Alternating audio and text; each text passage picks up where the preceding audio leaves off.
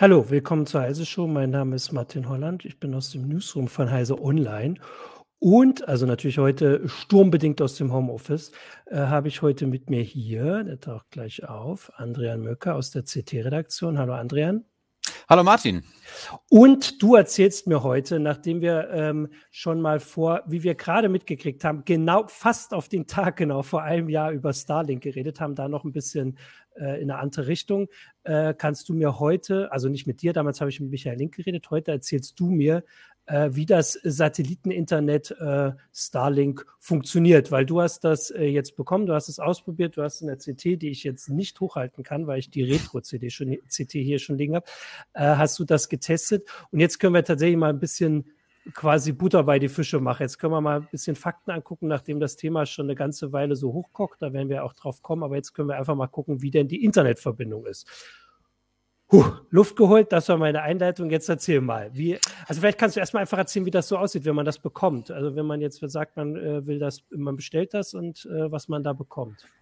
Ja, also zumindest als wir angefangen haben, das zu bestellen, ähm, äh, weil die Presseabteilung von SpaceX jetzt nicht gerade so bereit war zu antworten ja. äh, auf, auf, so eine Presseanfrage, äh, war es halt noch so, dass das eine, eine ziemliche Überraschungspackung war. Du wusstest halt nicht, wann, wann kriegst du es überhaupt, mhm. weil es eben der Beta-Test ist und ähm, da trägst du dich ein und dann sagen die halt, ja, wenn es dann bereit ist, dann kriegst du es halt. Und ähm, da gab es ja auch schon jetzt in, in, in den letzten Zeit in den US-Nachrichten so ein paar Beschwerden, dass Leute irgendwie vor neun Monaten schon gebucht haben und seitdem immer noch nichts gekriegt haben. Äh, mhm. Bei uns hat es jetzt, glaube ich, ja, fünf Monate gedauert oder so und ähm, dann ging das ganz schnell. Dann kam auf einmal die E-Mail, dein Starlink-Kit ist unterwegs. Und wenn das dann ankommt, ist ein ziemlich großer Karton, flacher, großer Karton, äh, wo tatsächlich alles vorbereitet ist. Also du kannst praktisch nicht viel falsch machen. Da hat äh, Starlink sich sehr viele Gedanken drum gemacht. Mhm. Da ist ein Router mit enthalten und da ist die Schüssel mit enthalten. Es ist alles farblich unterschieden. Äh, es gibt nur ein Netzteil, weil mhm. das Netzteil, also dieser Power-over-Ethernet-Adapter, versorgt praktisch sowohl den Router als auch das, das Satellitenmodem, also die Schüssel. Ähm, und ist fertig angesteckt. Also du packst es mhm. praktisch mhm. aus, stellst es passend auf und es funktioniert in der Theorie direkt, äh, wenn du dann auch die Smartphone-App installierst, wirklich in, in, in, wenigen Schritten. Also da hat man sich schon ziemlich gute Gedanken drum gemacht, auch wenn es halt tatsächlich nur der Beta-Test ist. Also sehr ja. kundenfreundlich gestaltet. Ja, also das habe ich äh, auch tatsächlich in deinem, äh, also schon in anderen Artikeln gehört und das ist ja, also man kann ja jetzt immer auch den Vergleich machen, wie das so läuft, wenn man sonst sein Internet bucht. Also da kann ja jeder sich mal dran erinnern, das läuft es ja, glaube ich, inzwischen auch so ein bisschen besser mit den Erklärungen, aber es ist doch schon immer so ein bisschen schwieriger und meist, äh, also Leute, die jetzt nicht so viel Erfahrung haben, bitten ja dann doch mal jemanden um Hilfe und das scheint hier eigentlich gar nicht nötig. Nee, also zumal das System halt auch das Konzept Zugangsdaten ja. auch einfach gar nicht kennt, zumindest äh, was die Internetverbindung an sich mhm. angeht. Mhm. Für das Kundenportal habe ich natürlich welche, weil ich mich dann da auch anmelden muss. Also da kann nicht, nicht jeder mit einer Starlink-App an meinem Starlink-Router, jeder Gast oder so, dann auch ins mhm. Kundenportal mhm. reingehen. Das geht nicht, sondern das ist das Passwort, was ich vorher vergebe in Verbindung mit der E-Mail-Adresse. Ähm, aber ansonsten funktioniert das praktisch direkt. Also ich kann theoretisch, vielleicht greift das ein bisschen vor, aber äh, ich kann theoretisch einen anderen Router an diesen PoE-Adapter anschließen und dann habe ich direkt eine Internetverbindung, sofern das Set aktiv ist. Also ich muss diese App mhm. auch theoretisch gar nicht benutzen. Es ist natürlich förderlich, um herauszukriegen, wie gut das Ganze funktioniert. Ne? Ja, das ist natürlich auch cool. Da kommen wir später noch ein bisschen drauf, so, äh, also wie weit man das dann individualisieren kann. Das ist ja mhm. bei solchen quasi vorgefertigten Sachen dann schon der, die, oder sagen wir mal die dritte Frage vielleicht. Okay, also jetzt hast du das bekommen. Äh, du musst die Antenne musst du irgendwie draußen aufstellen. Wie, wie, wie wird das erklärt? Wie funktioniert das? Also du brauchst äh, 100 Grad freie Sicht auf deinen Himmel, ne? Äh, also mhm. auf den Himmel äh, über deinem Standort. Ähm, das ist zum Teil gar nicht so einfach. Also ich musste schon, äh, also ich habe es hier in Hannover getestet ja. äh, und ich musste schon ziemlich weit nach außen auf das Garagendach, um das auch hinzukriegen, äh, weil es gibt praktisch null Toleranz für Störungen. Also auch Bäume, grundlegendes Gestrüpp stört die Signale in diesen Frequenzbereichen sehr empfindlich, sodass ich dann Ausfälle oder halt niedrige Bandbreiten hinnehmen muss. Ähm, ja, das ist halt der Kern der Geschichte und du, ja. du schließt es dann einfach an und der Rest passiert dann praktisch von allein. Also diese Schüssel hat Motoren und äh, neigt sich dann entsprechend, entsprechend der Bahn und ist dann irgendwann betriebsbereit. Und äh, du kannst diese, also 100 Grad, wer das jetzt nicht im Kopf hat, das kannst du ja alles mit dieser App auch vorher austesten. Ne? Du kannst dich irgendwie hinstellen und kannst quasi wie so ein Panoramafoto vom Himmel machen und dann sagt er dir, äh, das sind 100 Grad oder, oder im Zweifelsfall sagt er dir, was im Weg steht, soweit ich das verstanden habe. Ne? Ja, genau. Also in dem Artikel gibt es, glaube ich, auch einen Screenshot, äh, der da ah, äh, zeigt, zeigt, wie das Ganze äh, ungefähr aussieht. Ah, Aber ja, also ich habe genau diese Funktion in der App, was auch wirklich förderlich ist, wenn ich halt noch nicht weiß, ob, äh, ob das das Richtige für mich ist oder ob das bei mir überhaupt funktioniert, kann ich diese App einfach benutzen, suche mit meinem Smartphone den Himmel ab und dann sagt mir äh, die App, ähm, dass so und so viel Prozent meiner Sichtheit gestört sind und dass ich damit rechnen muss, dass ich etwa weiß ich nicht, alle, alle fünf Minuten oder so einen Ausfall habe oder alle zehn Minuten einen Ausfall. Das, das hatte ich zum Beispiel auch vorher nicht gewusst. Das habe ich in der Artikel gelernt, dass die, also die App so genau das vorhersagen kann oder zumindest versucht, äh, quasi die Genauigkeit. Also die sagt, wenn du halt diesen Baum jetzt nicht fällen kannst oder was weiß ich, äh, du kommst ja nicht ganz auf die 100 Grad, dann musst du halt mit den und den Einschränkungen leben. Das ist natürlich auch praktisch. Ähm, und gleichzeitig auch so als Hinweis, also ich habe jetzt gerade hier parallel mal überlegt, also ich wohne jetzt hier auch in der Innenstadt, also ich könnte das auch, also ich wüsste das hier, also ich hätte hier keinen Platz dafür, aber das zeigt ja wieder den, den Sinn auch. Also, äh, also vorgesehen ist das ja nicht für Leute, die in der Stadt nicht zufrieden sind, weil sie vielleicht die Telekom nicht mögen oder was auch immer in Amerika da gibt, sondern die Leute, die keine Alternative haben und äh, auf dem Land zwar keinen Internetanschluss, aber viel Platz haben, sage ich jetzt mal grob. Ne? Also die großen Garten haben oder Felder oder sowas. Genau, also, aber man darf das auch auf dem Land mhm. halt nicht unterschätzen. Also es ist wirklich Ach. empfehlenswert, diese App vorher zu benutzen, mhm. weil es wirklich einen ziemlichen Rattenschwanz an Dingen nach sich ziehen kann, wenn man Starlink benutzen möchte, aber etwa in einem bewaldeten Gebiet wohnt, dann muss man im Zweifelsfall einen Antennenmasten aufstellen und der ist halt in, in, in Deutschland, in vielen Bundesländern, auch vielen in, und, und in Österreich und auch in vielen Schweizer Kantonen ist der dann aber baugenehmigungspflichtig irgendwann. Der muss sich einbetonieren und so weiter und so fort, damit ich halt über diese Baumlinie mhm. hochkomme, mhm. weil sonst habe ich von dem, äh, von dem Ganzen nicht viel, weil es einfach ständig ausfällt. Ne? Ja. Okay, aber wir haben, also du hast den Platz gefunden, du hast es aufs Garagendach gestellt und dann ging das oder ging das nicht? Das ging. Das ging problemlos. Ja. Äh, die App hat zwar vorher gesagt, ich hätte alle 18 mhm. Minuten einen kurzen Ausfall. Hat sich nicht bewahrheitet. Es hat wirklich super funktioniert in dieser einen Woche. Äh, ich habe es allerdings dann nur anfangs, um es zu testen, mit dem Starlink-Router benutzt, weil der, mhm. also wirklich für, für Leute, die halt irgendwie auch ein bisschen, auch nur ein bisschen Individualität wollen oder vielleicht auch IP-Telefonie äh, einfach unzureichend ist. Ne? Also der kann mhm WLAN. WLAN ist das, was er kann. Äh, ich habe es dann tatsächlich so gemacht, ich habe hab mir keinen großen Aufwand gemacht, ein zweites Netzwerk zu bauen. Ich habe den Starlink-Router rausgezogen und habe meine, äh, meine Fritzbox hier umgestellt mhm. auf WAN über Ethernet, habe äh, das Starlink-Modem direkt angeschlossen und es hat super funktioniert. Also kriegt praktisch direkt eine IP-Adresse, sowohl IPv4 als auch IPv6. Und ja, damit habe ich dann die Woche verbracht. Ja, bevor äh, du mir jetzt äh, genau noch erzählst, wie du die Woche verbracht hast da mit dem Internet, wollte ich natürlich äh, Zuschauer und Zuschauerinnen auffordern, dass sie auch mal die Fragen stellen. Ich habe hier schon so ein paar, auch ein paar Hinweise gibt schon. Capilino hat darauf hingewiesen, das haben wir noch nicht gesagt. Äh, für alle, die jetzt überlegen, also pro Monat kostet das 99 Euro.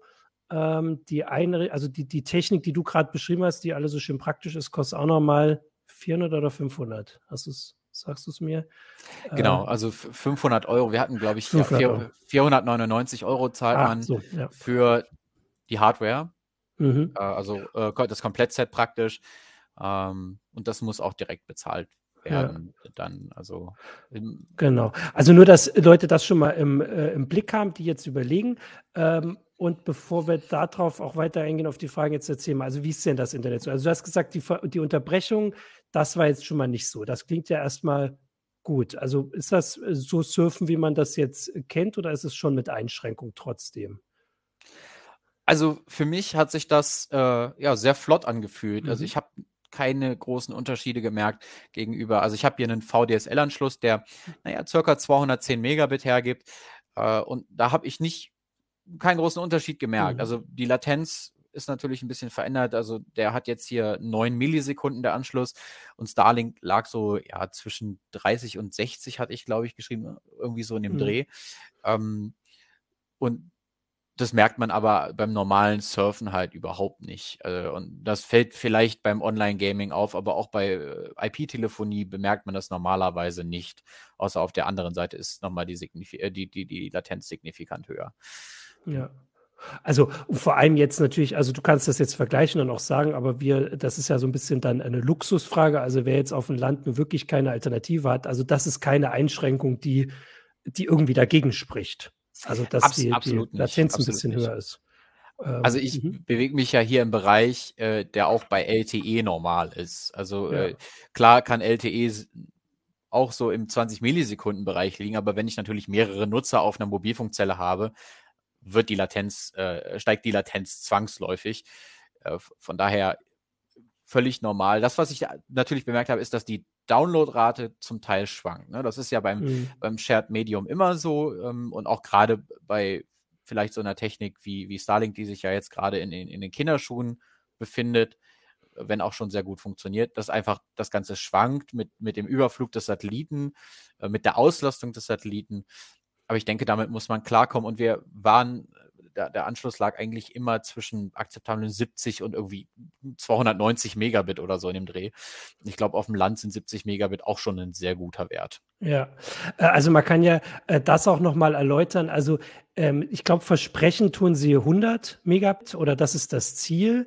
Ähm, und da hängt es jetzt natürlich also anders als bei, weiß ich nicht, dem Breitband, das man hat. Da muss halt das Kabel, wenn das liegt, dann liegt das. Äh, ähm, hier geht es halt darum, dass je mehr Satelliten irgendwann mal also quasi über einem sind, desto ähm, größer ist die Bandbreite, die ähm, also insgesamt zur Verfügung steht für, ich sage jetzt mal, dich und deine Nachbarn. Äh, also so in der Region. Das ist ja bei Satelliteninternet wäre das ja ein bisschen größeres, äh, größerer Bereich. Im Moment sind es halt noch, also wenige ist jetzt komisch zu sagen, also sind fast 2000 Satelliten, die jetzt schon da sind. Geplant ist ungefähr das Zehnfache. Ähm, und aber natürlich auch deutlich weniger Nutzer als vielleicht vorgesehen ist. Aber natürlich sind diese Nutzerzahlen ja auch regional ganz unterschiedlich verteilt. Also es kann sein, dass du da, wo du es jetzt getestet hast, dass das im Laufe der Zeit einfach nur mal besser würde, ähm, weil ja nicht so viele andere in Hannover auf Satelliteninternet wechseln dürften, während die Leute auf dem Land vielleicht, na gut, das ist auch die Frage, da sind ja auch nicht so viele. Also das äh, kann, also ich denke schon, dass man das, so wie du es beschreibst, wahrscheinlich wird das mehr oder weniger so bleiben, da wo es sinnvoll ist. Ja, äh, also ich meine, gut, Musk hat, Musk hat glaube ich, mal getwittert, aber Musk twittert ja, glaube ich, viel, wenn ja, der genau. Tag lang ist und auch öfter mal Dinge, die sich dann ja. vielleicht nicht ganz so sehr bewahrheiten. Äh, dass man da schon auch in Richtung Gigabit gehen will, dass das, also ich denke, das System muss sich auch einfach langfristig weiterentwickeln, um eben äh, mithalten zu können. Äh, ich, ich, denke, Starlink wird nicht der einzige Anbieter bleiben. Ich denke, Amazon wird da ein, ein ganz großer Konkurrent werden. Und da wird wahrscheinlich auch ein, ein Kampf um, um Bandbreite, Angebote und so weiter entstehen, ähm, wenn tatsächlich dieses System irgendwann profitabel wird. Und ich, ich, ich denke, wir werden da in Zukunft noch viel mehr sehen, weil einfach äh, die, die, die Kosten, wenn die sich auf so viele Leute verteilen, äh, wahrscheinlich am Ende geringer sind, als wenn wir jetzt versuchen, jedes kleine Berghäuschen mit einer Glasfaser zu versorgen ja. über irgendwie alle 50 Meter aufgestellte Masten oder ja. so. Das geht dann echt in die Kosten. Ähm, wir haben es jetzt nicht gesagt, du hattest deinen Artikel damit angefangen. Vielleicht sollte man trotzdem für Zuschauer und Zuschauerinnen, die es noch nicht im Kopf haben oder vielleicht später gucken, nochmal äh, erwähnen. Also es gibt natürlich schon Satelliteninternet, ähm, aber das funktioniert jetzt schon deutlich anders, weil, sagst du es? Ja, also äh, das, was äh, das, was SpaceX macht, äh, beziehungsweise Starlink, äh, sind ja jetzt Satelliten, die sich im LEO befinden, also im Low Earth mhm. Orbit auf 550 Kilometern Höhe. Äh, das heißt, wenn ich das gegen die Lichtgeschwindigkeit rechne und damit meine ich wirklich nur den physikalischen, die mhm. physikalische Signallaufzeit, dann bin ich bei sieben Millisekunden Latenz. Also ja. ein Ping hoch, kommt wieder runter, kommt wieder hoch, kommt wieder runter. Ne? Also einmal, einmal die Roundtrip-Time. Und mhm. ähm, bei den klassischen Satellitenanbietern, die lösen das über geostationäre Satelliten. Die sind 36 oder, oder 35.900 schieß mich tot Kilometer entfernt und da, so mit dem geostationären Orbit, das ist das, was wir im Moment für Satellitenfernsehen mhm. und so weiter auch verwenden. Ähm, deswegen brauche ich halt keine so eine Schüssel mit äh, spezieller Antennentechnik, äh, um Fernseh Fernsehen zu schauen, äh, sondern die ist einmal fest ausgerichtet und dann bleibt die auch dort. Und diese 36.000 Kilometer sorgen aber dafür, dass ich äh, bei 120 Millisekunden Laufzeit bin mhm. pro Richtung, also 480 Millisekunden Latenz.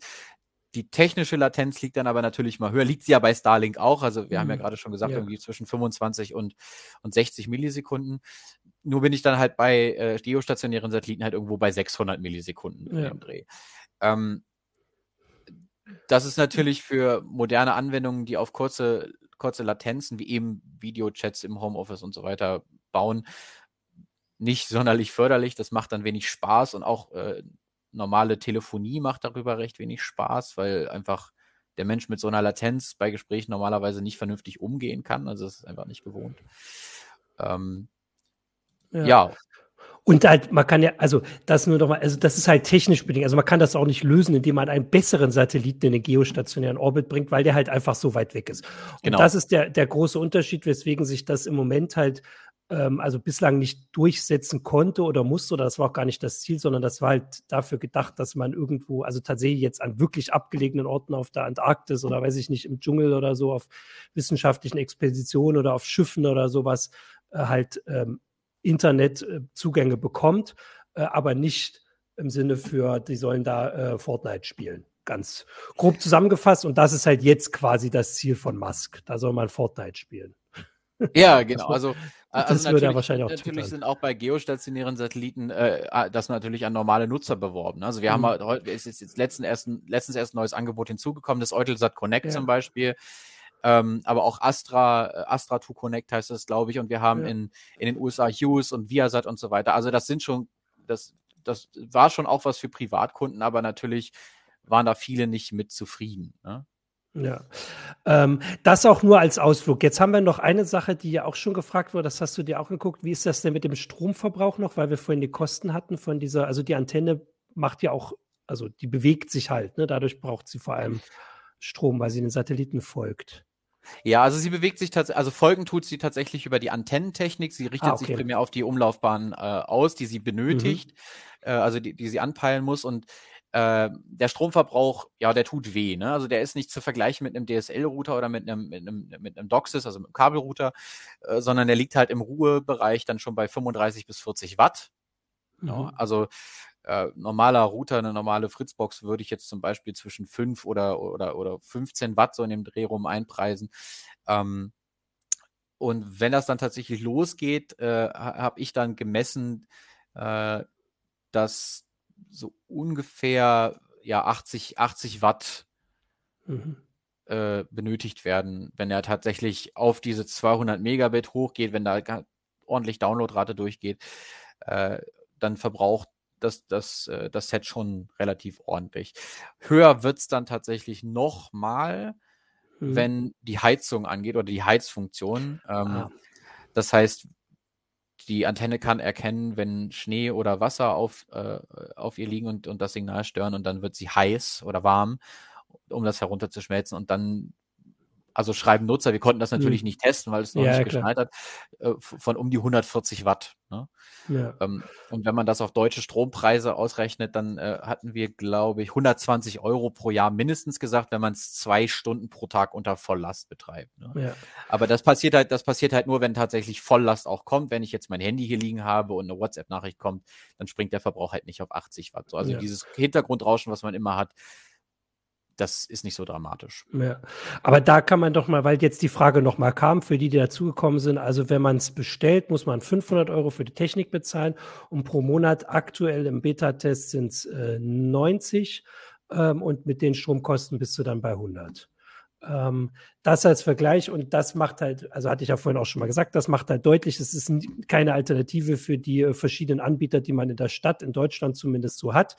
Ähm, aber wer ähm, auf dem Land keine Möglichkeit hat, sich irgendwas rauszusuchen und sagt, Geld spielt keine Rolle, aber äh, ich brauche schnelles Internet, ähm, für den kann das auf jeden Fall was sein, wie du sagst, weil technisch, wenn man sich das leisten kann und mag, ist es jetzt schon, und wie gesagt, das ist total am Anfang, das ist ja das Spannende, ähm, ausreichend für das, was man vielleicht da so zu Hause macht. So habe ich dich jetzt verstanden und das ist ja auf jeden Fall schon mal eine spannende Zusammenfassung, weil man es halt, also weil es ja ein neues Konzept ist, was jetzt da mehr so on the fly jetzt im Beta-Test ausprobiert wird. Wie gesagt, das, äh, wir lernen die meisten Sachen immer über Tweets von Elon Musk. Ähm, Genau. Ja, also, ja, so, sag. Ja, äh, also äh, die Notwendigkeit ist halt immer so eine Frage, ja. die man sich, die man sich gut beantworten muss, weil es ist ja schon, es ist ja schon teuer. Also ich meine, mhm. wer das Geld hat, soll diese 100 Euro im Monat einfach ausgeben oder 99.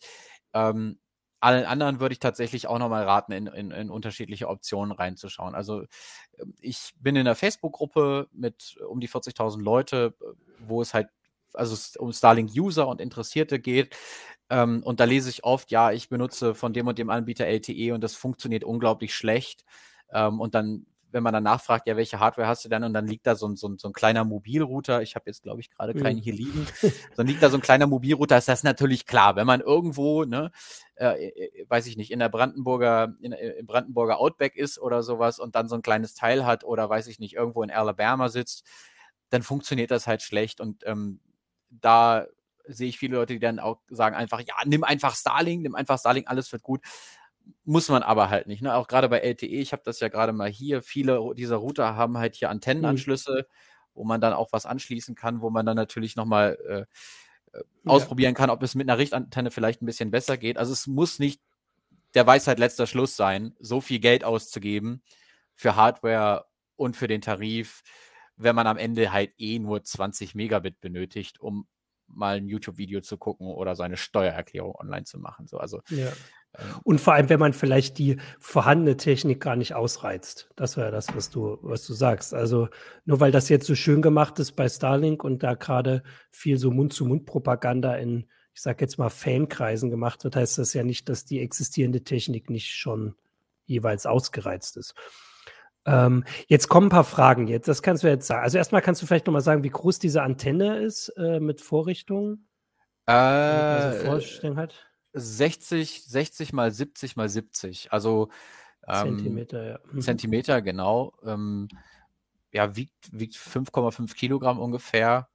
Ne? also äh, ja. Also es, Genau, du hast ja gesagt, du hast es auf eine äh, Garage gestellt. Also es gab auch die Sache in Amerika, wo das jetzt mit den Bauvorschriften nicht ganz so ist, konnte man das auch einfach auf so einen Stock irgendwo hat man das so aufgebockt. Aber du hast ja gesagt, dass das hier rechtlich eine andere Frage ist.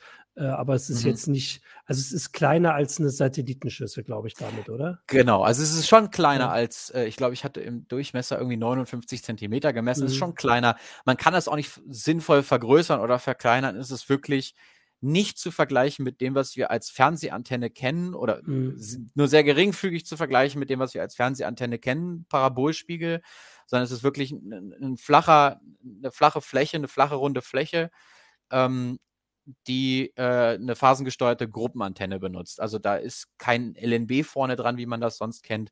Ähm, und die muss halt einfach, also da kann man nichts dran modifizieren oder so. Die muss halt einfach so hochgebracht werden, dass sie eben diese 100 Grad Öffnungs Öffnungswinkel hat, äh, damit sie vernünftig kommunizieren kann. Ne? Also ja. ähm, und klar, das mit den Bauvorschriften ist halt ein Ding. Also in Niedersachsen zum Beispiel haben wir es relativ einfach, wer da irgendwo weiß ich nicht, nur hohe Hecke hat oder, oder irgendwie ein paar kleinere Bäume, der hat nicht so das Problem, weil ich darf über Dachfürst 9,99 Meter Antennenmast montieren, ohne, ohne, ohne eine Bau, mhm. einen Bauantrag zu stellen zu müssen. Ähm, Genau, da haben ah, wir noch, da haben wir es Hier ist die Antenne, genau, von, genau. von Starlink. Ähm, kannst du mal, du bist ja im Thema, so ein bisschen vergleichen, weil hier immer was kommt zu LTE und 5G. Da gibt es ja auch Internettarife. Wer jetzt also nicht mit Kabel irgendwie Breitband bekommt, kann auf LTE oder 5G ausweichen. Ist das schneller, wenn man, also wenn man so quasi, sagen wir jetzt, wie diese klassischen Alternativen nimmt oder kommt äh, Starlink da schon ran? Ähm, also das kommt stark darauf an, wie 5G ausgebaut ist. Ich meine, ich kann 5G natürlich als, als äh, Non-Standalone-Variante benutzen und das Ganze im Hintergrund ist LTE. So, mhm. dann kann ich trotzdem irgendwie meine, meine 600, 700 Megabit erreichen. Die hatte ich zumindest ja. mal gemessen. Äh, da kommt Starlink im Moment nicht dran. Also ich glaube, es gab mal Tests, aber wir haben Also ich habe im Test maximal 290 Megabit erreicht. Und dann hängt es natürlich auch noch davon ab, wie der Mobilfunkmast überhaupt angebunden ist, mit dem ich mich da verbinde. Ne? Also wenn der zum mhm. Beispiel nur eine, ähm, eine, eine 500 Megabit oder Gigabit Richtfunkstrecke hat und da hängen irgendwie x tausend Leute drauf, die das auch schon benutzen, kann es langsam sein. Ich muss das wirklich ausprobieren. Also ich kann mhm. keine pauschalen Antworten darauf liefern, wenn einem das sagt, ja, auf jeden Fall, du kriegst LTE in der Ecke so mit 50 Megabit, dann hat das entweder schon ausprobiert oder er lügt wahrscheinlich oder weiß es, weiß es einfach nicht besser. Eben weil das auch ein Shared-Medium ist. Ne? Also ich teile mir die Mobilfunkzelle mhm. Mit allen anderen, äh, die das auch benutzen. Äh, was dafür natürlich immer förderlich ist, ich habe hier zum Beispiel einen, so ein, so ein, so ein Huawei B618. Ähm, das ist ein relativ moderner Router der Kategorie 11, also 600 Megabit mhm. in dem Dreh rum.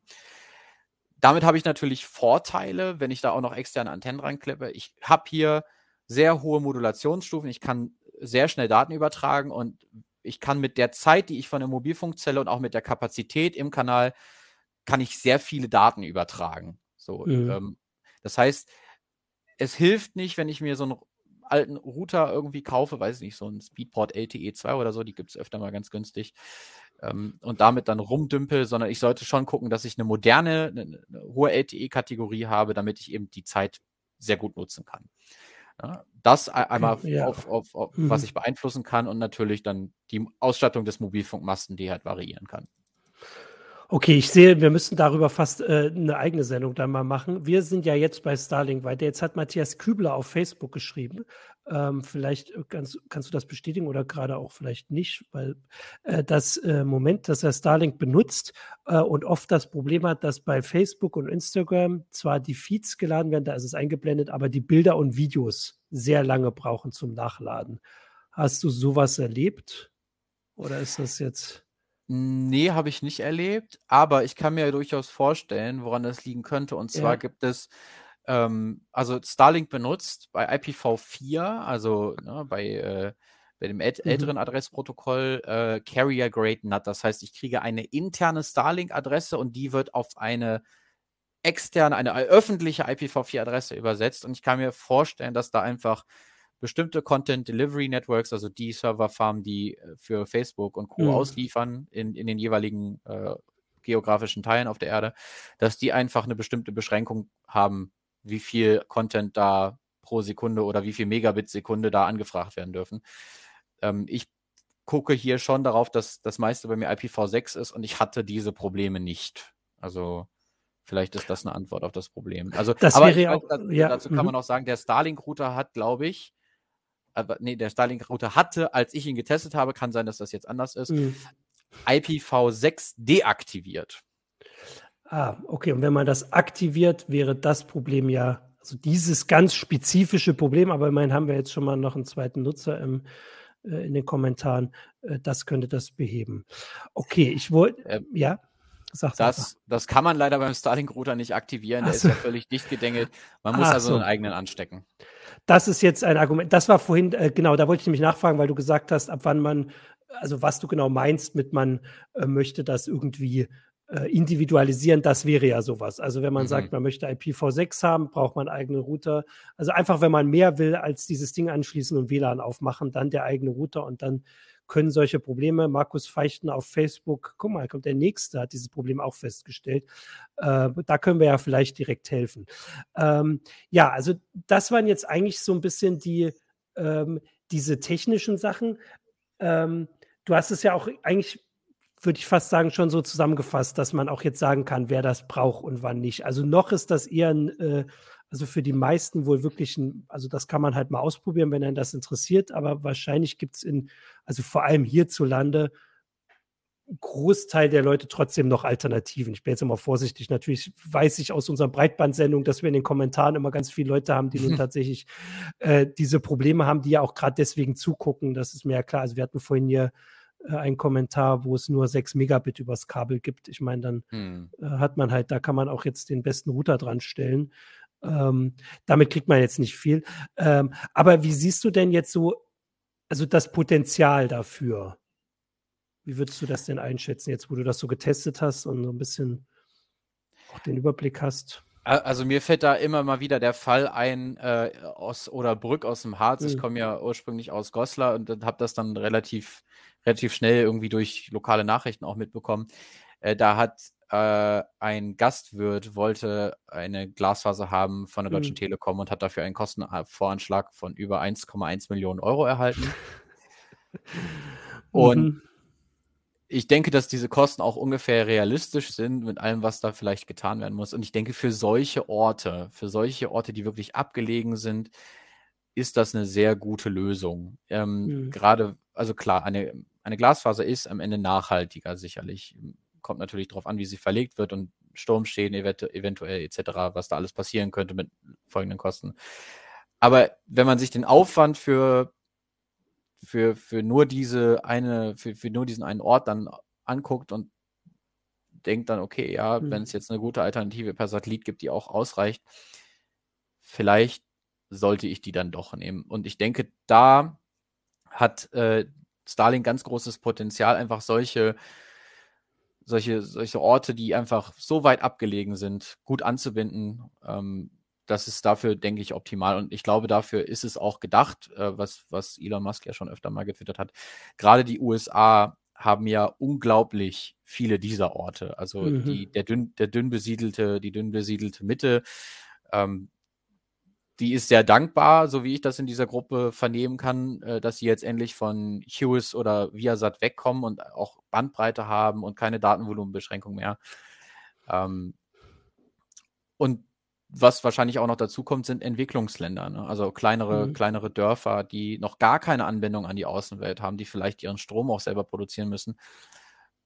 Ich vermute, da wird das Ganze auch sehr gut ankommen, je nachdem, wie natürlich der Preis am Ende auch, am Ende auch ist und welche Tarife es dann noch gibt, neben diesen, diesen unbeschränkten Tarif, also sowohl Datenvolumen als auch äh, mhm.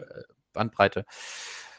Ähm, also von daher sehe ich da ja eine ne, ne ganz große Zukunft auch ähm, mit hoffentlich ein paar Mitbewerbern, die auch noch gute, gute Tarife dann bieten, damit sich da vielleicht auch geringere Preise dann am Ende ergeben, weil diese 100 oder 99 Euro pro Monat, die sind natürlich äh, nicht für viele erschwinglich. Ne? Also das wird wahrscheinlich, ein, also gerade in Entwicklungsländern wird es wahrscheinlich auch ja. Schwierigkeiten geben, das Geld dann aufzutreiben. Was, also was mir dann aber auffällt, ist aber, wenn man jetzt, sagen wir mal, den ganzen Markt nimmt an Leute, die, ich sage jetzt mal Leute, die ins Internet wollen oder Orte, die ins Internet wollen, dann ist das definitionsgemäß immer nur eine Nische. Also, weil natürlich, also du hast ja gesagt, da sind die abgelegenen Orte und die, wo man nicht hinkommt. Die anderen lohnen sich für ein Kabel verlegen. Ähm, und mir kommt das manchmal so vor, dass der, gut, das ist aber bei Elon Musk öfter so, dass der Hype, der darum gemacht wird, dem nicht gerecht wird, wenn man sagt, dass wahrscheinlich, sag mal, grob jetzt 90 Prozent der Leute kann man mit Kabel erreichen. Vielleicht wahrscheinlich sind es mehr. Also sag mal, wirtschaftlich mit Kabel erreichen. Dann ist der Hype um die Technik, die die letzten 10 Prozent anschließen kann, für mich ein bisschen übertrieben. Aber vielleicht ist das auch eine Geschmacksfrage. Und vielleicht sehe ich da auch das ganze Bild nicht, weil natürlich sind die 90 Prozent ja noch nicht angebunden. Und vielleicht dauert das auch einfach noch viel länger. Ähm, das ist so ähm, mein, mein Eindruck dazu ich glaube, wir als Deutsche unterschätzen einfach diese Distanzen. Ne? Also wenn ja, man sich zum Beispiel Fre Freunde aus den USA, die dann gerne mal sagen, ja, wir sind jetzt mal eben acht Stunden gefahren für ein mhm. Wochenende mhm. irgendwo in Texas und immer noch im gleichen mhm. Staat. Ich glaube, wir, wir unterschätzen diese Distanzen und was das eigentlich an Aufwand ist und mit, mit wem man sich da alles auseinandersetzen muss, nur um so eine Glasfaser mal eben von A nach B mhm. zu legen. Und ich glaube, da wird das ziemlich gut ankommen, äh, weil es auch viele Orte gibt, äh, wo das dann so derart schwierig und so derart teuer ist, dass es sich vielleicht auch gar nicht mehr rechnet, in Häkchen für die paar Menschen dann das mhm. eben dahin zu legen. Und da wird Starlink vermutlich auf, auf äh, sehr viel Zuspruch und auf einen großen Markt auch treffen, in dem Moment, wo es sich halt so in die Richtung entwickelt hat, dass es äh, auch einfach in, in, in, in Schwellenländern, Entwicklungsländern und so weiter gut bezahlbar ist. Ne? Ja. Ähm, ich meine, ich muss das ja nicht für mich alleine mhm. benutzen. Ich kann ja theoretisch mich auch mit Nachbarn irgendwie zusammentun. Ja, und das bei mir aufstellen, eine Richtfunkstrecke darüber bauen, das Equipment gibt es halt auch und mir das irgendwie teilen. Ne? Also da ist schon, ja. schon Potenzial, denke ich. Ja, das stimmt. Da lasse ich mich auch ein bisschen überzeugen. Ich würde jetzt mal, weil wir jetzt ja doch ein paar Zuschauer und Zuschauerinnen haben, können wir einfach mal die Frage stellen, für die interessiert das ja auch alle, können doch einfach mal in den Chat schreiben, für wen das, wer, sagen wir mal, als darüber nachdenkt als Alternative. Ich sage jetzt nicht, für wen das wirklich sinnvoll ist, das wäre vielleicht ein bisschen wenig, aber wer jetzt tatsächlich denkt, das könnte für mich eine Alternative sein, äh, das ist jetzt natürlich beschränkt auf die deutschsprachigen Zuschauer und Zuschauer, also dürfen natürlich alle mitmachen, aber wir haben wahrscheinlich nur deutschsprachige Zuschauer und Zuschauerinnen, die dann doch hier aus Deutschland, Österreich und der Schweiz kommen, aber die können sich ja mal schon mal melden. Das wäre jetzt zumindest mal ein Stimmungsbild, weil wir ja so ein paar Fragen schon hatten. Wir hatten auf Facebook ja jetzt auch schon mal zwei, die das tatsächlich schon haben. Äh, das wäre ja hier, weil es natürlich trotzdem hier um die Situation geht, weil eine spannende Frage, die man zumindest auch noch mal erwähnen sollte, auch wenn wir auf die Sendung von vor genau einem Jahr hinweisen können, ist ja die Frage, also du hast ja gesagt, die sind im niedrigen Erdorbit, das sind 500 äh, Kilometer äh, und das werden sehr viele. Ich glaube, du hast auch nachgeguckt, ich glaube, aktuell ist der Plan irgendwie mehr als 20.000, 25.000 oder sowas. 29. Zum Vergleich, 29 zum Vergleich. Ich glaube, alle Objekte, die es bislang im, im Weltraum gibt, künstliche Objekte, Satelliten der Erde, sind genauso viele. Satelliten sind es nur ein paar tausend. Also gibt es ja ganz viele Trümmer und so. Ja, also es wird, ja, sag. Ich habe die Zahlen tatsächlich ja, nachgeschaut. Mal, also genau. es sind derzeit 7000 äh, 7389 Satelliten im Orbit, natürlich die von Starlink eingerechnet. Mhm. Wir haben allerdings 29.000 Objekte über 10 cm, 670.000 über 1 cm und über 170 Millionen über 1 Millimeter. Okay, gut, bei den 1 mm würde ich jetzt nicht von Objekten sprechen, aber äh, cool, dass die jemand zählt. Ähm, genau, also das heißt, äh, die Zahl würde, also vor allem, wenn man jetzt sagt, das sind halt Satelliten, also sie sind natürlich ein bisschen kleiner auch als diese geostationären, die da für das Internet bislang gesorgt haben, aber es sind halt Satelliten. Also das ist das, was SpaceX hat. Du hast es gesagt, Amazon arbeitet auch daran, Projekt Kuiper, die haben ähnlich hohe Zahlen, wenn ich das im Kopf habe. Und ich glaube, da sind es ein paar tausend, die, mit denen sie mhm. planen. Mhm. OneWeb aus Plant Großbritannien. 700 oder so in dem Dreh. Also okay, also aber also auch nochmal eine hohe Zahl. Es gibt ein chinesisches Projekt, das auch nochmal mhm. mit ein paar tausend oder ich glaube da auch wieder 10.000 plant. Ich glaube, die aktuellste Zahl, ich hatte eine Meldung vor zwei Monaten, wo gerechnet wurde mit insgesamt 65.000 Satelliten für die verschiedenen oder nein, für vier geplante Satelliteninternets. Und natürlich also wie gesagt, wir hatten mit Michael Link schon drüber geredet, ist halt diese Frage, dass es halt einfach voll wird.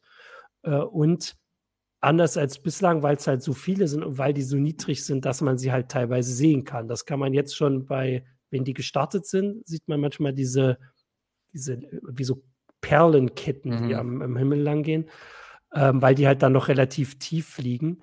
Ähm, und halt so nebeneinander sieht man sie vielleicht auch leichter ähm, dass das halt einfach voller wird. Und das, ich finde, dass man ähm, für die Frage, wie sinnvoll das ist und wie wichtig das ist, also einerseits natürlich die Chance, irgendwie Entwicklungsländer anzuschließen, ähm, weiß nicht, ob man das abwägen kann oder sollte, wir sowieso nicht, äh, gegenüber der Frage, ob der Nachthimmel bald nicht mehr so aussieht, wie er jetzt aussieht. Aber das ist, dass man es zumindest weiß, oder? Also ich meine, das wird das in dieser Gruppe, in der du darüber redest, wird über sowas gesprochen oder geht es da nur um technische Fragen? Ähm, also das ist da eigentlich gar nicht Thema. Da sind hm. viele Leute, die leidgeplagt sind, die irgendwo hm. auf dem Land wohnen, in, in den USA, Kanada, äh, mittlerweile auch Indien ähm, und so weiter, äh, die einfach nur eine schnelle Internetverbindung haben wollen. Also das hm. interessiert da eigentlich relativ wenig. Ja. Okay. Ich kann jetzt, äh, während ich das hier alles schon erzählt habe, weil das ja äh, doch auch ein Thema ist, mit dem ich mich beschäftige, kann ich jetzt aber eher hier mal die Antworten vorlesen. Mhm. Äh, also hier waren Leute, die keine Alternative. Ach, hier reicht die Lizenz fürs Online-Gaming. Du hast eigentlich gesagt, ja. Ne? Das ist natürlich auch wieder so eine, so eine schwierige Frage, die man nicht pauschal beantworten ja. kann.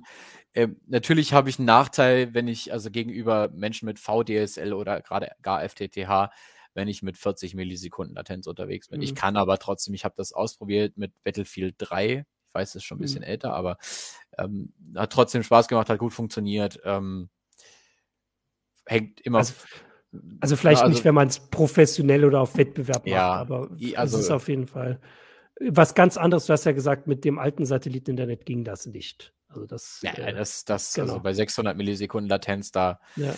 Hm, nee, nee. Ähm, das war die Frage, weil sonst waren hier, glaube ich, so viele haben gar nicht geantwortet. Als Fallback hier geschrieben, ja, Starlink. Ne? Das hast du ja auch tatsächlich, hast du neulich eine Meldung geschrieben. Ne? Also das ist jetzt, da sind wir noch gar nicht drauf eingegangen für so Katastrophenregionen. Also wir hatten doch. Genau. Genau. Genau, und zwar im, im, im Ahrtal, äh, also es ging wohl relativ schnell, als äh, die Bilder von der Flutkatastrophe mhm. Die USA erreicht haben, ging es relativ schnell, dass das Bundesinnenministerium von Starlink oder SpaceX kontaktiert wurde. Und äh, ja, die haben dann tatsächlich zusammen mit den Einsatzkräften vor Ort äh, Starlink-Hotspots äh, aufgebaut, äh, weil halt wirklich ja einfach alles mhm. tot war. Also es war ja, ja, wirklich nichts mehr zu gebrauchen. Ähm, und da war die Resonanz wohl sehr auch sehr positiv. Ne? Also das ist definitiv mhm. ein Punkt. Natürlich muss also wenn, wenn wir jetzt von einem größeren Ausfall reden über, über, weiß ich nicht, ein ganzes Bundesland hinweg, dann kann natürlich auch eine Bodenstation betroffen sein. Aber ansonsten für lokale Stromausfälle ist das natürlich auch eine gute Möglichkeit, einfach die Verbindung zu halten. Ne? Wobei das Ganze natürlich als Fallback für 100 Euro pro Monat dann vergleichsweise teuer ist. Für Firmen natürlich nicht. So, also 100 Euro sind günstig für sowas, aber mhm. natürlich habe ich dafür auch keinen Business-Tarif, sondern es ist jetzt erstmal nur ein mhm. Privatkundentarif. Ne? Ja, ich würde es tatsächlich eher so, genau, es stimmt mit dem Fallback, dass man das jetzt vorhält und bezahlt, das finde ich dann auch ein bisschen übertrieben, aber äh, als Möglichkeit, dass man es im Kopf hat, quasi als ähm, Katastrophenmanager oder so, äh, dass wenn jetzt irgendwo so eine Naturkatastrophe ist, die die Infrastruktur so weit zerstört, dass man Wochen für den Wiederaufbau braucht und da aber Menschen leben, ähm, dass man darüber schnell Internet hinbekommt, haben sie im Beta-Test gezeigt. Also ich meine, das ist natürlich schon beeindruckend. Genau, also und vor allen Dingen hat das da auch geholfen, dass das Starlink-Set so aufgebaut ist, dass da mhm. alles drin ist. Also ich brauche ja. wirklich ja für die Einrichtung nicht mal fünf Minuten, wenn ich das alles vernünftig mhm. aufstelle, vielleicht auch mit zwei oder drei Händen mehr, ähm, dann, dann ja. läuft es. Ne? Also äh, das ist wirklich gut. Mittlerweile hat das Land Rheinland-Pfalz wohl, also die haben wohl 50 Stück insgesamt. Ich weiß nicht, wie viele mhm. davon noch im Einsatz sind. Ich habe keine aktuelle Zahl da, aber es waren halt fast alle noch im Einsatz, als ich den Artikel dazu geschrieben habe. Ja. Ähm, was genau, auch gerade noch als, mhm. als mhm. interessante mhm. Frage kam, war äh, die Mobilität, weil gerade ein Mensch schrieb, mhm. dass es ungeeignet sei für Wohnmobile, weil das ja nicht mobil ist. Äh, das stimmt tatsächlich nicht ganz. Also Musk hat, Achtung, Musk hat getweetet. Ne? Also, Musk hat getweetet, dass es ja. zum Ende des Jahres mobil werden soll. Ich kann aber, das haben wir eben gerade, äh, das haben wir vor, vor, vor einer Woche jetzt schon mit dem Kollegen Hansen getestet, der das Set jetzt übernommen hat und den Langzeittest macht, mhm. weil der tatsächlich diese Situation hat, dass er keine schnelle Internetverbindung hat. Mhm. Ähm, die Serviceadresse lässt sich sehr schnell ändern und das funktioniert dann auch schnell wieder, also innerhalb von Minuten. Mhm. Ich muss natürlich grob was eintragen, aber äh, es funktioniert dann problemlos. Das Einzige, was einem wohl noch passieren kann, ist, das habe ich aber auch nur in der Facebook-Gruppe gelesen, ist, dass äh, das System eventuell sagt, dass es überbelegt ist und dass diese Service-Adresse halt gerade nicht verfügbar ist. Und dann komme ich nicht ins Internet. Aber das ist äh, halt ähm, kein, te kein technisches Hindernis, sondern äh, das kann per Software und so wie es Musk äh, auf, äh, angekündigt hat, das kann man lösen. Also es ist äh, also eher ein Argument vorhin, was gesagt wurde, ist natürlich der, der Strom ist ein bisschen äh, wahrscheinlich ein Problem, wenn man jetzt ganz mobil ist, das für eine Weile da vorzuhalten. Aber ich meine, da gibt's Technik für, also muss man halt überlegen, wie man das hat. Also, es ist, also für mich war das tatsächlich nicht so ein Ding. Klar, man muss es halt immer wieder aufstellen. Aber du hast ja gesagt, dass man es so schnell aufstellen kann, dass es eigentlich für, wenn man mit dem Camper unterwegs ist, abends das Internet einrichten, damit man auch ja Netflix gucken kann oder Fortnite spielen kann oder was auch immer. Also dafür habe ich, also so habe ich das verstanden. Das ist eigentlich ideal dafür. Und außer man hat jetzt dieses Problem. Ja, ja. genau. Also wenn das dann am Ende mobil ist und ich denke, das wird mhm. sich dann auch, äh, äh, ja gerade in der Schifffahrt wird das interessant mhm. werden, ähm, vielleicht mhm. irgendwann auch mal für Flugzeuge, mal sehen. Aber ich glaube, die Schifffahrt wird das auch gerne mit Kusshand nehmen, weil äh, wenn man sich da die Tarife anguckt, äh, also so in, in Richtung äh, Inmarsat, Iridium und so weiter und so fort, dann weiß man, okay, das kostet normalerweise ein Schweinegeld. Da hat man die 100 Dollar im Monat sehr leicht geknackt. Und wenn dann da Starlink mit reinkäme und tatsächlich auch noch damit klar käme, dass so ein Schiff so ein bisschen schaukelt, äh, ich glaube, das würde auch in dem Bereich ziemlich einschlagen. Ja, äh, hier gibt es gerade noch eine Kritik, dass wir immer sagen, dass Musk twittern würde. Ich finde, man kann das aber durchaus mal erklären, dass ähm, also Star SpaceX hat vor einer Weile seine Presseabteilung weitgehend abgeschafft, das mal, oder das war SpaceX, Tesla auch äh, von Elon Musk. Und hier zeigt sich, und eigentlich haben wir ja gerade deutlich gemacht, warum das halt problematisch ist, weil solche Sachen normalerweise werden die irgendwo verkündet, man kann da nachgucken, da gibt es dann Pressemitteilungen, Erklärungen, da kann man sagen, hier, die haben angekündigt, das soll kommen und so. Und Elon Musk sagt das halt auf Twitter und zwei Monate später ist die, die, das Datum, was er genannt hat, vorbei und dann mhm. hat man halt nur den Tweet. Und deswegen, das ist halt diese Sache. Das ist jetzt nicht mal per se eine Kritik. Er ist halt so, äh, wobei es natürlich das einfach ein bisschen schwierig macht. Ähm, wenn, und vor allem denke ich auch immer, dass er versucht, über alles irgendwie den Überblick zu haben, ist vielleicht auch ein bisschen schwierig. Ähm, ja.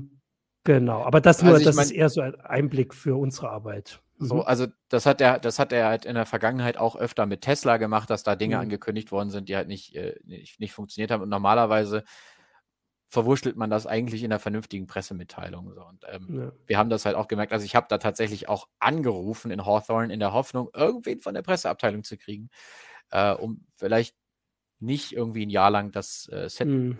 buchen zu müssen oder so. Aber es war halt auch keine Möglichkeit. Da ist mir nur mit äh, Textbausteinen geantwortet worden. Also nicht so professionell, wie man es eigentlich von einer größeren Firma erwarten würde.